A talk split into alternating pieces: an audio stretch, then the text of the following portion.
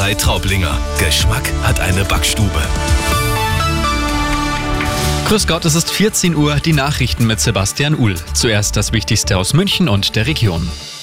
Der Bayerische Lehrerinnen- und Lehrerverband schlägt Alarm. Das Personal sei am Limit. Zehn Prozent aller Stellen seien unbesetzt, sagt Präsidentin Simone Fleischmann. Im Kultusministerium ist man anderer Auffassung. Arabella-Reporterin Sonja Hahn. Kultusminister Piazzolo kritisiert, dass der BLLV Krankheitsfälle oder Schwangere als fehlende Stellen betrachtet. Die tatsächliche Zahl an fehlendem Personal sei geringer. Außerdem seien Quereinsteiger qualifizierter, als es der Verband darstelle. Fleischmann hatte kritisiert, dass diese oft keine ausreichende Hilfe wären.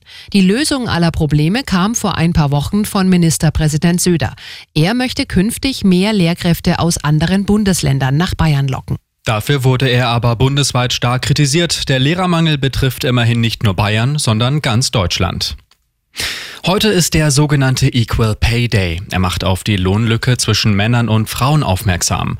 Rein rechnerisch haben Frauen im Vergleich zu ihren männlichen Kollegen bis heute umsonst gearbeitet. Bundesarbeitsminister Heil hat zu diesem Anlass mehr Gerechtigkeit und Transparenz gefordert. Unter anderem bei uns in München werden mehrere Zeichen gegen die Lohnlücke gesetzt. Am Rathaus hängen heute rot-weiße Flaggen und es fährt eine bunt beklebte Tram durch die Stadt. Klimaschutz soll auch bei der Online-Bestellung ganz groß geschrieben werden. Die Deutsche Post plant ein CO2-Label für Pakete. Die Paketfirmen sollen beim Bestellvorgang auf einer Skala von A bis E eingestuft werden, so der Vorschlag der Post. Und das ist sonst noch los in München und der Region. Nicht nur in den Kitas und sozialen Einrichtungen wird morgen gestreikt, auch in den Münchner Ämtern, beim Jobcenter und der Arbeitsagentur.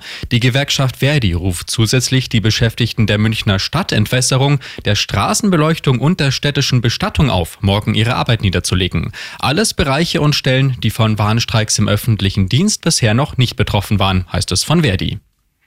Und dass Pullach im Landkreis München ein neues Schwimmbad bekommt, ist schon länger klar. Jetzt steht ein erster Entwurf. Geplant ist ein 25-Meter-Becken mit sechs Bahnen. Dazu ein Spaßbecken, ein Außenbereich und mehrere Saunen. Statt einem Parkplatz soll es eine Tiefgarage geben. Das bisherige Schwimmbad soll noch bis 2024 offen haben.